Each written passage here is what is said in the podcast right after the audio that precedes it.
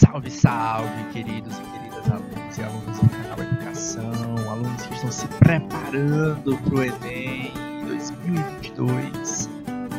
Fica ligado aqui que hoje a gente vai conversar nesse podcast sobre adaptações de plantas a ecossistemas, tá? Dentro dos temas associados à identidade dos seres vivos, um tema que gosta de ser recorrente nas provas do Enem são as plantas, tá? E tende a ser um pouquinho dificultoso para alguns alunos, porque de fato o mecanismo biológico das plantas é diferente dos animais, tá? São organismos peculiares, diferentes, tá? Exuberantes em sua beleza, especialmente aí nas flores, por exemplo, nos frutos, mas as suas ações são um pouco diferentes, tá? O foco da nossa aula, do, das da nossa atenção hoje, é que é falar nas adaptações, né, nos mecanismos, diferenciações desse organismo vegetal. Mas para falar dessas adaptações, eu preciso entender o básico do comportamento do organismo vegetal, tá? Então, quem são essas plantas, tá? Então, como característica geral das plantas, a gente precisa entender que, em geral, as plantas são organismos eucarióticos. O que é um organismo eucariótico, professor? Aquele que tem uma célula com carioteca, tá? Aquela célula que tem um núcleo organizado dentro desse envoltório chamado carioteca, certo?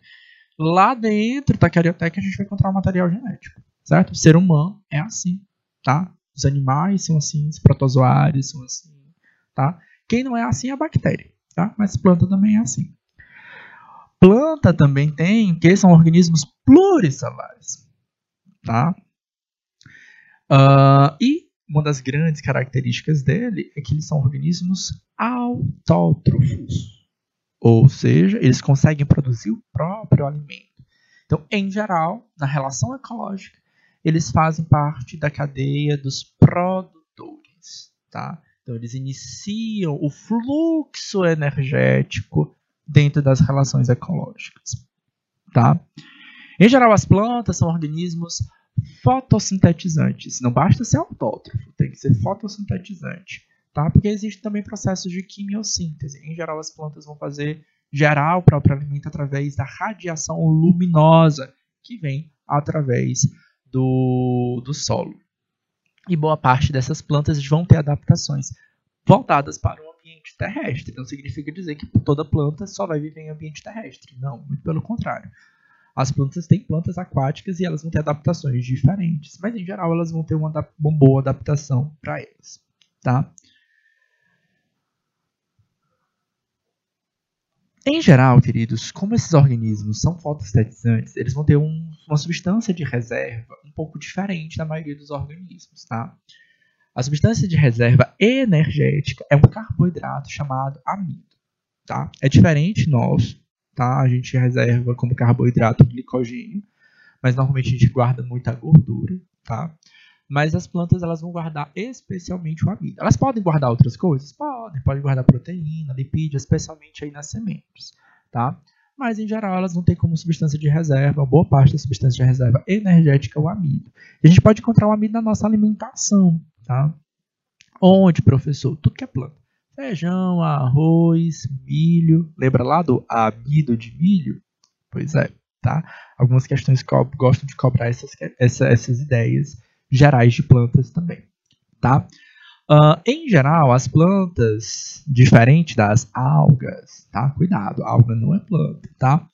Elas não bastam ser organismos pluricelulares, elas formam tecidos verdadeiros. É uma das coisas que vão diferenciar esse grupo, tá? A principal diferenciação desse, do grupo é a relação filogenética, né? a origem evolutiva, tá? Todas as plantas são organismos embriófitos, tá? Então vão gerar algum nível de embrião, tá? Os principais tecidos das plantas entram aí epiderme, meristema, esclerênquima, tá? E são mecanismos também de desenvolvimento, de adaptação ao normalmente ao ambiente terrestre, tá? Por exemplo, elas formam tecidos de condução, como xilema, como floema, que facilitam com que essa planta, fora do ambiente aquático, consiga conduzir rapidamente o, o que a gente chama de seiva bruta, tá? que são os produtos em gerais naturais, a água, sais minerais, ou os produtos gerados por ela, uh, uh, por ela, tipo os produtos da, frutos da fotossíntese. Pontos importantes que você deve se atentar em relação às plantas com o ambiente entram aí o que? As relações ecológicas, especialmente o ambiente onde essa planta vai estar. Como assim, professor? Em geral, vai haver muitas questões, tá? Que vão relacionar dois tipos de conteúdos: a identidade dos seres vivos, a característica que a planta vai ter, com os biomas brasileiros, por exemplo.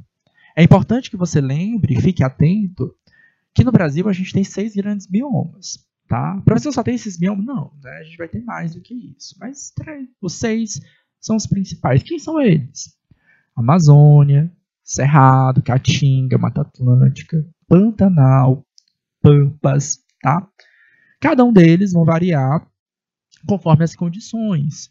Por exemplo, condições geológicas, formação dos solos, formações rochosas, tá? As latitudes, variações de temperatura ao longo do ano, né? Uh, a gente vai variar também umidade, certo? Então tudo isso pode influenciar e modificar. E é claro que as plantas, né, ao longo né, de pressões seletivas de evolução, elas foram selecionadas a essas questões. Ah, tem uma planície toda banhada né, de água, né, toda alagada, pantanal, né? Então a planta ela precisa entender que ela precisa ter uma resposta à sobrevivência de um solo alagadiço. É um solo mais compacto, é um solo com dificuldade de oxigenação, porque as raízes são vivas, elas respiram, elas precisam. Não é porque a planta faz fotossíntese que ela não vai respirar, viu, galera? Fique atento. Então, essa planta vai ter que ter alguma adaptação naquele solo para ela conseguir respirar naquela condição. Tá? É... Outra ideia também é que vocês precisam ter estão relacionados a. Vale ressaltar que esses biomas não são homogêneos. Como assim, professor? Não é porque eu vou ter uma planta adaptada a um ambiente com determinada característica que eu não posso encontrar grupos de, outro, de plantas de outros ambientes no nosso. Por exemplo, a gente tem vários. É, é, vários várias, é, pontos residuais de floresta amazônica na Caatinga tá? Então, especialmente aqui no Piauí, tá? Então, você vai chegar no grupo de plantas, você vai ver aquela mata fechada, densa, que seria característica de um ambiente mais mésico, tá? Com grande controle, com grande umidade, mas no meio da caatinga, tá? Como é que acontece isso? Aqui no Piauí a gente chama de olhos d'água, né? Então a gente tem muitos olhos d'água, tá? São pontos nascentes de água, tá? Que deixam aquele ambiente mais úmido. Então as plantas desse ambiente, é, é, é as plantas conseguem viver com outra, com outra realidade. Assim como a gente tem plantas com uma grande capacidade de se adaptar a qualquer ambiente.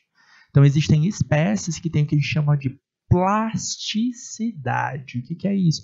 Ela consegue nascer em qualquer lugar. Tá? Ela vai nascer no ambiente que tem muita água, vai nascer no ambiente que seco, bem quente. Então ela, claro, né? Se você fizer uma comparação bem específica dos indivíduos que estão no ambiente bem abastecido de água, sombreado, a um ambiente é, é, com grande estresse, né? Porque planta se estressa também, tá? Com grande estresse hídrico, ou seja, falta de recurso de água, ou estresse luminoso, excesso de quantidade luminosa de sol, elas estão muito bem nos dois ambientes, mas é claro, se você fizer uma análise bem específica, elas estão fazendo sofrendo várias modificações estruturais, morfológicas, anatômicas para conseguir sobreviver em ambientes muito distintos, tá? Mas o que que, é, o que, que é trazido, né? como, é que é, que, como é que vem essas questões para a gente aqui, tá? Normalmente são as plantas que ajudam a gente desenhar os nossos biomas, tá? Então quando a gente vai caracterizar um bioma, a gente pode analisar as questões de solo, de temperatura, de variação de, de umidade, mas a gente também vai ter as variações né, do corpo vegetal. Tá? Então, isso é normalmente as questões vão trazer essas características. Eu vou trazer aqui três biomas que são trabalhados nas questões do Enem. Outros biomas, como, não, é, como eu disse para vocês, não são só apenas esses seis biomas. A gente tem os biomas associados às regiões litorâneas, tá? Tem as matas de cocal, uh, tem a restinga, tá? Tem uh, a mata ciliar, né? O, o restinga. É, tem os manguezais, tá? Os manguezais as regiões que normalmente vão estar ali nas foz, né, na foz dos rios com mar, tá? Eles são formados por basicamente três tipos de espécies aqui no Brasil. Tá? Aqui no Brasil são três tipos de espécies que, que, vão ocorrer, no mundo são outras, tá? E ali o que, que vai acontecer? É um ambiente que é uma mistura de água doce com água salgada. As plantas elas têm que ter um ambiente legal para sobreviver, tá?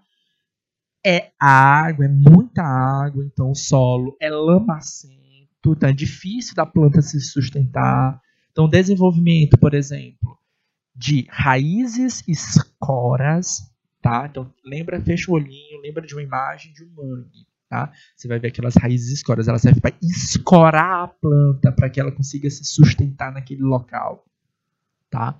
Da mesma ideia, como eu disse para vocês, o solo é alagadiço, então ele é pobre em oxigênio. Então, para a raiz conseguir respirar, surgem também o que a gente chama de pneumatófaros. Sim, saber esses conceitos é importante. O que é o pneumatóforo? É uma raiz especializada em respiração. Então, ela, em vez de crescer em favor do centro gravitacional para baixo, ela vai crescer para fora da Terra, tá? Justamente com essa intenção de conseguir fazer as trocas gasosas. E especialmente no manga, a gente vai encontrar glândulas nas folhas. E essas glândulas são glândulas de sal que servem para liberar quantidades excessivas de sal desse ambiente. Dois outros ambientes que são muito trabalhados na questão do Enem é o cerrado e a caatinga. Tá? No cerrado brasileiro, especialmente as plantas estão adaptadas a um solo mais pedregoso, tá?